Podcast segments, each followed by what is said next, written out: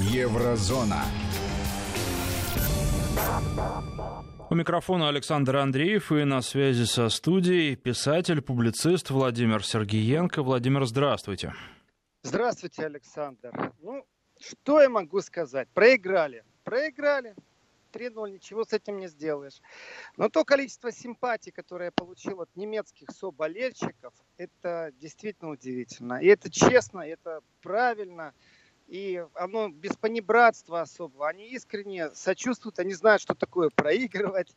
Я думаю, что футбол все-таки родил новый подход вообще сейчас по отношению к России. Это политика, которая пробует как-то втянуть в интригу анти и совсем другая Россия, которая вот она Притом это страна, которая принимает, при этом страна, которая показывает себя, не стесняется себя показать с любой стороны, не избегает дискуссий. Мы смотрели на огромном экране, и после матча была открытая дискуссия о том, что такое стандарты, клише восприятия о России, насколько действительно медведи в России бегают по улицам, но вынесем это в кавычки, насколько русские злые и агрессивные, насколько мы одинаковые или не одинаковые. Очень разносторонние комментаторы были, и по свежим следам футбола количество аплодисментов, количество вот э, которое было искренне, оно достойно того, что я сейчас об этом говорил. Так что футбол делает великие дела, это действительно настоящая политика, это настоящая религия, я бы так сказал. А что касается политической жизни, то, конечно же, главными событиями Германии – это не только интрига вокруг Меркель и того, удалось ей переломить хребет э, своему министру внутренних дел, но и прошедшее голосование в Турции, потому что 65% турок в Германии проголосовали за Эрдогана. Цифра, говорящая сама за себя. И есть такая, ну, скажем, черта, э, определенный момент воспитания или навязывания европейских ценностей, то, что скрывается за словами мультикультура. Владимир, а, кстати, можно ли трактовать вот эти 65% проголосовавших за Эрдогана в Германии как 65% а, проголосовавших против Меркель? Ну, естественно, из а, турецкоязычного населения Германии, из выходцев из Турции. Нет, нет, так нельзя говорить. Это неправильно будет. Правильно будет сказать, что изменилась направленность. Все-таки Эрдоган достаточно консервативен, религиозен. И в этом отношении та диаспора турецкая, которая есть в Германии, она давно устаканена. Это не свежеприбывшие беженцы в основном.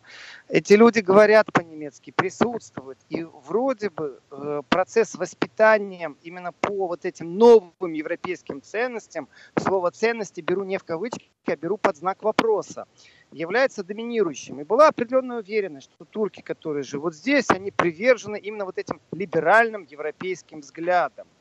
Поэтому это не Меркель э, пощечина или удар, или демонстрация того, что большинство людей против Меркель. Это демонстрация того, что все-таки либеральные догмы Европы, которые навязываются, усиленно навязывались, что они не являются доминирующими в обществе. Простым языком, их не большинство. Вот что нужно сказать. И при всей машине, при всем аппарате, который был задействован в немецком пространстве против Эрдогана, ведь э, ему не дают на территории Германии вести хорошую рекламную борьбу. Даже наоборот, я бы сказал, что немецкие масс-медиа очень критически относятся. Есть к этому повод или нет к этому поводу, это отдельный разговор. Э, правильно или неправильно Эрдоган э, борется с попыткой свергнуть власть и вернуть страну в хаос, это отдельный разговор. Но не отдельный разговор, это, например, немецкие журналисты, которые имеют второе гражданство, гражданство э, Турции, находятся или находились под следствием или в заключении. Здесь вопрос очень сильно муссировался, обсуждался, и понятное дело, что Эрдоган – это абсолютное зло. Вот даже иногда Эрдоган как абсолютное зло в пропагандистическом эффекте, в инфовойне затмевал ту пропаганду, которая идет в направлении России. И э, удивление некоторых немецких кругов, которые пробуют поговорить о том, что э, как же у нас вот с нашими ценностями, Эрдоган же ярко выраженно консервативен, ярко выражено его догмы направлены в прошлое, как же вы... И вот начинается вот эта вот типичная рекламная кампания, когда вы не понимаете, за что вы голосуете, что вас ждет. И обыграть в данном случае правительственные СМИ, при правительственных, вот говорят, нет правительственных СМИ. Мейнстрим это и есть правительственные СМИ открытым текстом. Не рассказывайте мне сказки, что это как-то по-другому. И противостоять мейнстриму достаточно тяжело. Показала это, что, во-первых, язык играет огромную роль, потому что та диаспора турецкая, которая находится в Германии, она общается между собой на турецком языке. Поставщиком информации является турецкие СМИ в том числе, а это альтернативная информация. То есть не то, что презентирует все время общий поток э, мейнстрима, общий поток СМИ. Поэтому Э, я не буду еще раз, Александр, повторять, что это как-то связано с Меркель против нее. Нет, это действительно говорит о том, что упущены нюансы работы с целевой аудиторией по Турции, турецкому языку, по тому, как молодежь, между прочим, воспринимает сегодня турецкое пространство. И дело не в том, что турки носители, скажем, по всей Германии мелкого бизнеса и далеко не являются какими-то медийными владельцами, вот как модель Украины, олигархам принадлежат СМИ. Нет, это простые люди, как правило, которые работают, которые абсолютно адекватно относятся к религии, без фанатизма. Они осуждают террор, они выходили на демонстрации против терроризма, чтобы не путали мусульманство э, с терроризмом. И эти люди вдруг, и это удивление, которое э, наблюдатели, немецкие комментаторы, коллеги немецкие об этом говорят, это удивление, что вдруг они опять предпочитают Эрдогана, при том, что манипуляции нет никакой. Если посмотреть на это еще с точки зрения того, что очень усиленно сейчас разрабатывается программа противостояния э, фейк-новостям, э, а также информационным подвохам, информационным шумам, которые не нравятся Европе, и далеко не в контексте борьбы за истину или за правду, а именно э, опасность большая, что процесс борьбы идет за то, как контролировать правильно СМИ. Например, э, французские некоторые эксперты говорят, что нужно ввести понятие красной кнопки. То есть, когда экспертная комиссия, там, которую определят, решит, что нужно то или иное СМИ купировать, то просто взять ее лицензию в интернете, заблокировать на определенной стороне деятельности этого СМИ на неопределенный или на определенный период. А дальше добивайтесь того, чтобы вы получили снова лицензию. И в этом отношении они говорили о коллегах из Russia Today, хотя у них нет ни одного выигрышного суда, где они бы доказали, что Russia Today что-то распространяет. То есть процесс инфовойны переходит не в процесс обсуждения, как нам замириться и как вот подписать пакт об информационном ненападении, а этот процесс все-таки направлен на том, как контролировать общественное мнение в тех рамках, в которых нам нужно. Потому что звучит постоянно э, вот эта цитата о том, что европейские ценности в том или ином виде. И вот эти европейские ценности нужно как-то имплантировать в понятие надзорных органов за СМИ, за информацией. В этом я вижу большую опасность будущего Европы, потому что э, они, может, не понимают, хотя, может, просто подыгрывают в данной ситуации, тенденция определенная, что нужно вводить надзорные органы, а также органы экзекуции, фильтровать информацию. И как в таком случае жить? Вот на примере турок э, в случае выборов э, в Турции. Им что, нужно полагаться только на одностороннюю информацию, которой им идут отшлифованные СМИ Германии или Франции или Австрии, где тоже достаточно сильно. Конечно, германская диаспора э, самая крупная турецкая, и Берлин называется вторым Истамбулом по количеству турок, проживающих в одном месте. Э, так что здесь вопросы очень такие интересные, многополярные. Они затрагивают, в принципе, политику, которая не имеет отношения э, к беженцам. Они затрагивают информационную политику, это очень важный аспект. Они затрагивают вообще догматизм, который сегодня присутствует практически э, в каждом выступлении политика. То есть навязывание, вот вы или с нами, или вы не с нами. Вот вы либерально ценности цените, и когда идет вот это маленькое передергивание, что не надо путать, пожалуйста, либеральные ценности и мою религиозную пристрастность к тому, что я не имею права доступ на иное мнение, то это конечно же, манипуляция и заложенный такой краеугольный камень в будущее, в котором будут так и надзорные органы, в котором они придумают уголовную ответственность, финансовую ответственность, сделают какие-то советы экспертов, которые будут принимать решения, э, даже в том случае, если новость не имеет в себе ничего, что можно было бы э, предъявить как fake news и заблокировать. Нет, они говорят, что если вы направлены и как-то так косвенно подаете репортажи, что это может влиять на наше восприятие, то тогда мы вернемся к Курцу, канцлеру Австрии, который Э, в принципе, достаточно в жесткой мере поступил сейчас тем, что он выслал имамов из Австрии и закрыл определенное количество мечетей. Аргументация была простая, что они наступают, они мешают, они против нашего права о том, что вот наши ценности, наши австрийские ценности, они прежде всего. Реакция неоднозначна на это. Одни безумно радуются такой позиции австрийского канцлера, другие видят в этом пример, а третьи же, такие как Меркель, говорят, что это чудовищно. Но это является абсолютным политическим лицемерием. Почему? Потому что через имамов идет определенная пропаганда того или иного плана. Э, их проповеди играют определенную роль. И когда они отстаивают свои религиозные догмы, они же не призывают к терроризму, а органа контролирующего или сертифицирующего присутствие иных религий на территории Э, Евросоюза, они не развиты. Таких институтов вообще нет. Поэтому через призму, вот если посмотреть на призму событий в Турции, то мы можем спрогнозировать самое черное будущее для России. Будут купировать российские СМИ, э, возьмут под надзор обязательно э, православную церковь Московского патриархата, потому что мало ли, как и в случае с имамами, они вдруг начнут что-то проповедовать не то, что нужно. Но результат, результат может оказаться непредсказуемым. Сейчас прервемся на минуту, на две, на рассказ о погоде, потом продолжим. 20 часов 48 минут в Москве. У микрофона Александр Андреев. И на связи со студией писатель-публицист Владимир Сергиенко. Владимир, да, Александр. Ну вот все-таки, если переходить э, от э, глобальных европейских проблем к проблемам э, действующего канцлера Германии Ангелы Меркель. Она уже сказала, что на саммите, который начнется, пройдет через несколько дней, никакого решения по миграционной проблеме принято не будет. А тем самым не расписывается ли она в собственном бессилии и какова ее собственная политическая судьба? Сумеет ли она снова выкрутиться, как делала это уже много раз на протяжении своей карьеры? Здесь очень интересно наблюдать, Александр, как вообще происходит эта интрига. И как используется тоже медийный ресурс, тоже надо наблюдать. Ведь э, министр внутренних дел Зейхофер, конечно же, безусловно, э, создал провокацию. И эта провокация, она не то чтобы коса на камень находит политически, это уже было буквально там 4 дня назад, когда это была коса на камень. Сегодня все-таки это сместилось в нишу профессионального аппаратного управления, когда человек должен продемонстрировать свое умение выкручиваться из ситуации как политик вот решения не будет. А смогу ли я как функционер, как профессиональный аппаратчик из этого выкрутиться?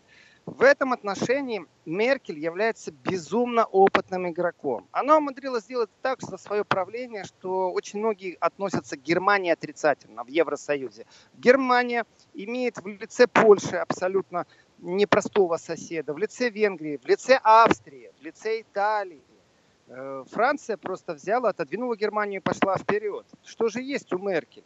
Проблема с иммигрантами. Это действительно проблема, на которой можно спекулировать. И в данном случае Зейхоферу, министру внутренних дел, глубоко все равно, э, что Меркель выиграет или проиграет. Он думает о своей Баварии, где если он не предпринят определенных сильных шагов, не продемонстрирует свою баварскую позицию, при том баварская позиция, она без кавычек в данном случае, тогда на земельных выборах, которые буквально не за горами будут в Баварии, именно партия христианских э, демократов, э, союз христианских демократов потеряет свои голоса. И Меркель об этом не задумывалась, когда начался конфликт. Ее профессиональный вот этот вот аппаратческий, функционерский подход, скрыться и попробовать Зейхоферу сказать, Э, уважаемый министр, вы не против меня, вы сейчас против всей Европы идете. Это могло бы получиться в том случае, если бы на стол положили действительно маршрутную карту, как выкручиваться из э, сложившейся ситуации.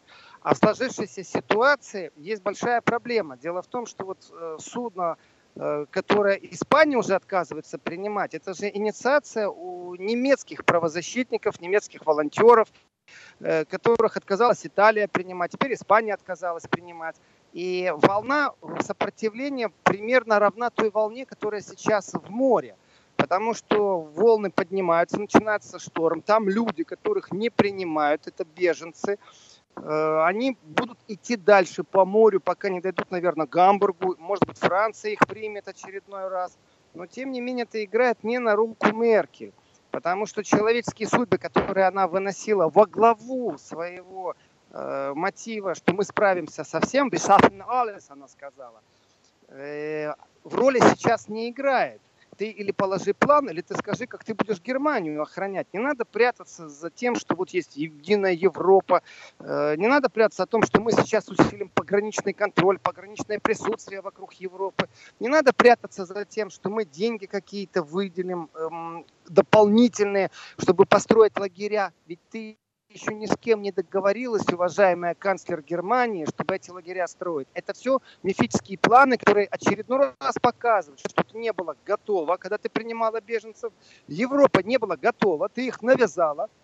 Ты не пробуешь решить проблему концептуально э, по э, месту, откуда идут беженцы. Сирия, Ливия, Средняя Африка, Верхняя Африка, Нижняя Африка – ты просто аппаратчески пробуешь выиграть время, и, и непонятно, что создать. И вот дискуссия идет именно в этом направлении. Сломает ли она э, позвоночник, политический позвоночник Зейхоферу?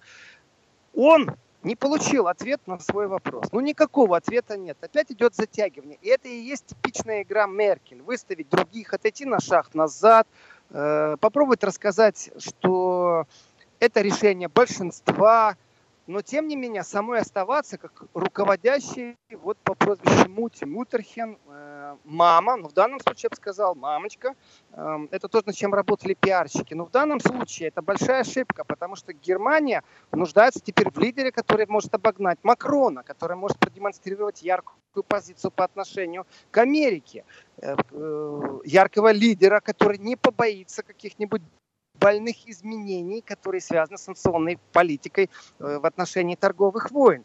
И в этом отношении, конечно, Меркель ну, настолько сильно потеряла инициативу. Даже если она сейчас обойдет Зейхофера, даже если она договорится с ним, политический имидж э, и урон имидж урон, урон имиджу Меркель, который вот мы сейчас наблюдаем, это чудовищно для нее. Это она первый раз столкнулась с такой ситуацией. И опять же мы вернемся к тому, что в ее команде нет людей, которые готовы вот к таким вызовам. Это старое закостеневшее э, такое политбюро, э, которое пробовала распространить свою власть на Евросоюз вместе с Францией, конечно же, выработать определенную вертикаль финансовой зависимости. Все это красиво, но новые вызова, которые приходят из океана, внутри страны, они ну, не готовы просто. Вместо того, чтобы призвать какую-то молодежь, э, свежие голоса, действительно критический взгляд, они выстраивают концепцию по отторжению э, тех проблем, которые есть, и выставляют вместо себя кого-то. Другое дело, что Меркель может, конечно, как вот э, я не раз сравнивал, что в политическом контексте это такая политическая кобра, которая перед броском очень молниеносным, очень опасным, очень ядовитым делает полшага назад. Вполне возможно, и об этом тоже говорили в Келуарах, что подготовлен какой-то план Б, в котором Зейхофера сместят с большими политическими потерями для Зейхофера. И будет назначен новый министр. То есть мы можем стать свидетелями предательства Зейхофера внутри его партии. Именно поэтому он в Баварии э, занимался тем, что, ну, скажем, контролировал свою элиту, чтобы ни в коем случае этого предательства не произошло. И здесь перетягивание каната, в принципе, это будущее Германии на ближайшие полгода. Ну, даже если она успеет до парламентских каникул летних э, сделать так, что не будет э, вынесен на доверие или недоверие э, голосования по отношению к Меркель, и это будет осенью, тем не менее, все равно стул шатается очень сильно. И канат именно политический. Если мы посмотрим в будущее в самом прагматичном, в самом худшем сценарии, то Германия в европейском контексте скатится еще ниже, уступив свое место Австрии и Италии. И сама будет заниматься только тем, что будет создавать очередной раз неживое правительство. И опять же, в этом опыта у Германии нет. Ни правительства меньшинства, ни правительства без правительства. Тогда вмешается, конечно же, Штайнмайер, который не является э, однопартийцем с Меркель, и попробует для своей партии, потому что он президент вроде бы как должен стоять над всем этим, но он должен сделать что-то для Германии. И вот такая шатающаяся Меркель, она никого не устраивает. Поэтому из двух зол, вот первое зло, немножко назад откатиться и потом бросить вперед и поразить ядовитым укусом своего министра внутренних дел выиграть эту схватку, или действительно быть честным по отношению к себе, сказать, что мы старое политбюро, которое ну, перестало функционировать э, в тех темпах, которые сегодня навязывают новые нам вызовы, например, санкционная война, Россия, протекционизм, Владимир, Трамп какой он есть. Спасибо. Писатель, публицист Владимир Сергеенко. Еврозона.